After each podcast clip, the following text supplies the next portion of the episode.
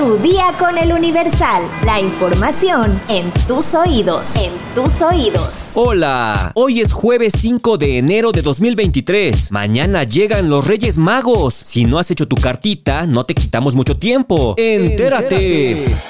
Estados. El ex luchador de la UFC, Phil Baroni, fue detenido en la comunidad de San Pancho, en el municipio de Bahía de Banderas, Nayarit, por el feminicidio de su novia, una mujer de 46 años, originaria de la Ciudad de México y quien vivía en esa localidad atendiendo su propio negocio. Aunque la Fiscalía de Nayarit informó sobre la detención del estadounidense hasta este miércoles, se sabe que los hechos ocurrieron el pasado primero de enero, cuando el ex luchador discutió con su pareja por un asunto de celos y la golpeó. Baroni, de 46 años, se entregó a la policía ese día y dijo que había golpeado a su novia, identificada como Paola, y después de dejarla recostada en la cama, ella dejó de respirar. Según el relato que hizo a los policías, ambos se encontraban en la habitación de un hotel ubicado en la calle Asia cuando comenzaron a discutir. Dijo que él había consumido alcohol y enojado le ordenó meterse a bañar, pero ella se negó. El ex luchador reaccionó violentamente y lo obligó a meterse en la regadera tomándola de los brazos y empujándola hacia el interior, por lo que ella se golpeó el rostro Después resbaló y cayó de espalda golpeándose la cabeza. Baroni señaló que cuando ella trató de levantarse, la ayudó y la llevó a la cama, donde le quitó la ropa mojada y la tapó con una sábana porque le dijo que tenía frío. Según su versión, después de algunos minutos, ella le pidió cigarros y cerveza, por lo que él salió a la calle para conseguirlos. Aseguró que al volver la encontró aparentemente dormida e intentó despertarla pero no reaccionó. Se dio cuenta que no respiraba e intentó reanimarla sin lograrlo. El ex luchador salió a pedir ayuda y sobre la avenida Tercer Mundo encontró una patrulla de la Policía Turística del Estado, a los cuales les relató lo ocurrido, para después llevar a los policías hasta el hotel y cuando entraron a la habitación, encontraron a la mujer desnuda sobre el colchón, con golpes en distintas partes del cuerpo, por lo que arrestaron al extranjero y dieron aviso al Ministerio Público. Tras lo ocurrido, varias mujeres de la comunidad convocaron a una asamblea para acordar qué acciones tomar para exigir que este feminicidio no quede impune.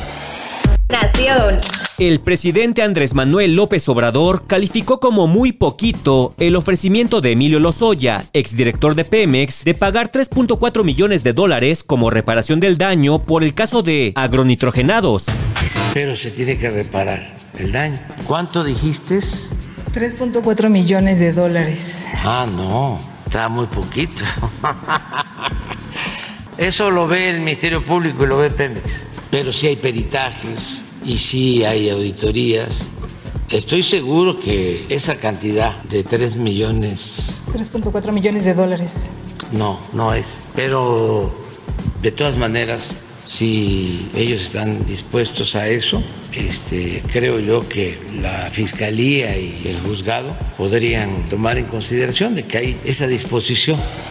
Metrópoli. Un conductor atropelló a una persona dedicada al comercio y se dio a la fuga. El hecho se registró en la colonia Filiberto Gómez, en Chimalhuacán, Estado de México. El suceso fue registrado el día 1 de enero por una cámara de videovigilancia y fue difundido por la cuenta que poca madre-mx. El pequeño negocio era atendido por una mujer, quien a pesar de percatarse de que la camioneta se dirigía hacia ella, poco tiempo tuvo para escapar y el vehículo terminó aplastándola contra la pared y los estantes del comercio. Una vez provocado el siniestro, el conductor se echó de reversa y a pesar de que fue perseguido por un sujeto, logró escapar. De acuerdo con la cuenta que poca madre-mx, se está localizando al conductor de la unidad para exigir justicia.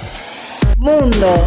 La Organización Mundial de la Salud criticó este miércoles la nueva definición de China sobre los decesos por COVID, calificándola de muy reducida, y afirmó que las estadísticas oficiales no se ajustan al verdadero impacto de la epidemia en el país. Michael Ryan, responsable en la Organización de la Gestión de Situaciones de Emergencia Sanitaria, declaró que creen que las cifras actuales publicadas por China no representan el impacto real de la enfermedad en términos de admisiones en hospitales, admisiones en cuidados intensivos y sobre todo en términos de muertes responsables de salud en China presentaron finalmente datos sobre casos de COVID-19 al grupo de expertos de la organización, particularmente secuenciaciones del genoma, y subrayaron que por ahora no han identificado en ellos mutaciones del virus. Tedros Adhanom, director general de la Organización Mundial de la Salud, pidió a China más datos fiables y enviados con mayor rapidez sobre hospitalizaciones y muertes. También insistió en que la falta de información procedente de China ha sido en parte la causa de que numerosos países hayan aplicado nuevas restricciones a los viajeros procedentes de ese país, tras una ola de casos cuyas dimensiones reales aún se desconocen. China presentó datos por más de 2.000 genomas de positivos por COVID-19 recogidos y secuenciados desde el 1 de diciembre de 2022. Este miércoles la Unión Europea avanzó hacia la imposición de pruebas negativas de COVID-19 a los viajeros de China que llegan a territorio comunitario. Los Estados miembros de la Unión acordaron asimismo recomendar a todos los pasajeros de los vuelos hacia y desde China el uso de cubrebocas. bocas.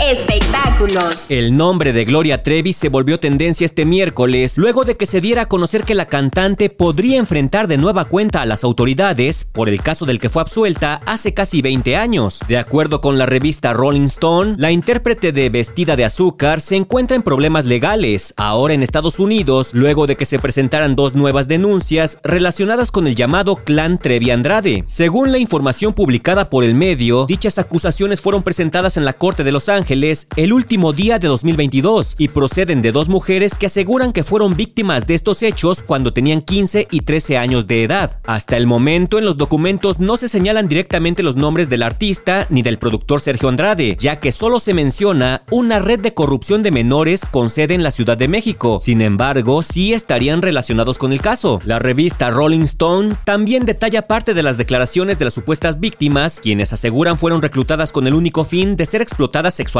Narran que tenían 13 y 15 años respectivamente cuando Trevi se les acercó en público para que se unieran al supuesto programa de capacitación musical de Andrade. Aseguran que su abuso ocurrió en el condado de Los Ángeles. Hasta el momento, la también compositora no se ha pronunciado al respecto. ¿Quieres conocer las mejores roscas de Reyes de la Rosquiza 2023? Descúbrelo en nuestra sección menú en eluniversal.com.mx. Ya estás informado, pero sigue todas las redes sociales de El Universal para estar actualizado. Comparte este podcast y mañana no te olvides de empezar tu día. Tu, día, con, El Universal. Tu día con El Universal. La información en tus oídos. En tus oídos.